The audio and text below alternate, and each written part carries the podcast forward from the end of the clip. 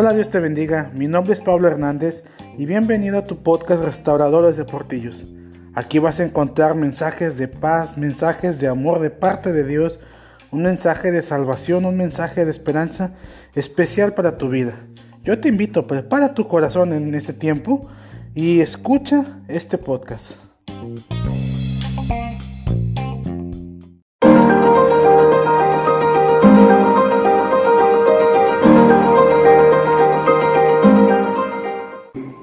La lengua está dentro de nosotros, es algo que es esencial para ti para mí. Es tan esencial que sin ella no podríamos hablar ni conversar. Mas sin embargo dice la palabra que todos hemos ofendido en muchas ocasiones. ¿Cuántas veces no hemos ofendido a alguien? Por alguna, por muy pequeña que quieras que se haya sido la palabra, pero hemos ofendido. Aún la palabra de Dios dice que nosotros ponemos freno en la boca de los caballos para así poder controlarlos y dirigirlos hacia donde nosotros queremos. Pero ¿quién nos pone freno en nuestra lengua?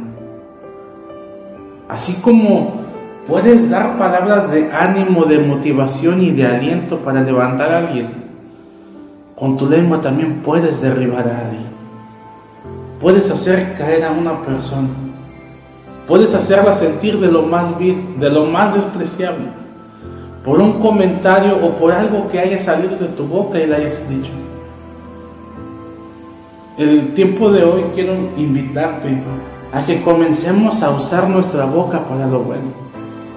En Efesios nos dice la palabra que nuestros labios, nuestra boca debe de ser usada para la necesaria edificación y dar gracia a los oyentes. ¿Qué tanto hablamos? ¿Qué tanto decimos? ¿Cuántas cosas buenas salen de nuestra boca y cuántas cosas malas salen? Uno en la palabra dice, ¿qué acaso puede salir de una fuente agua buena y agua mala? ¿Verdad que no? No puede salir de la misma fuente agua buena ni agua mala. Amigo, ¿qué es lo que está saliendo de tu boca? Y, y si tú estás hiriendo a los demás, estás tal vez dañando la vida de otros con lo que sale de tu boca. ¿Sabes por qué?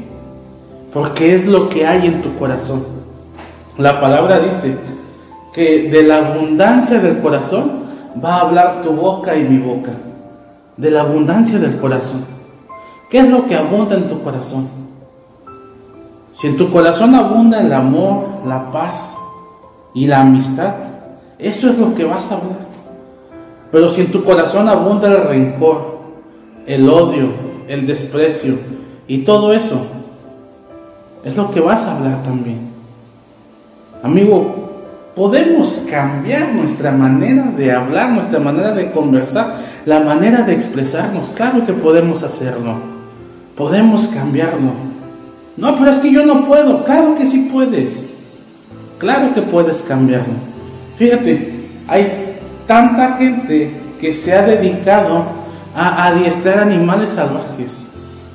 A mí me sorprende ver gente que, en sus casas tienen hasta jaguares, tigres, leones, animales salvajes, pero que se han hecho mansos por cómo su dueño los ha tratado.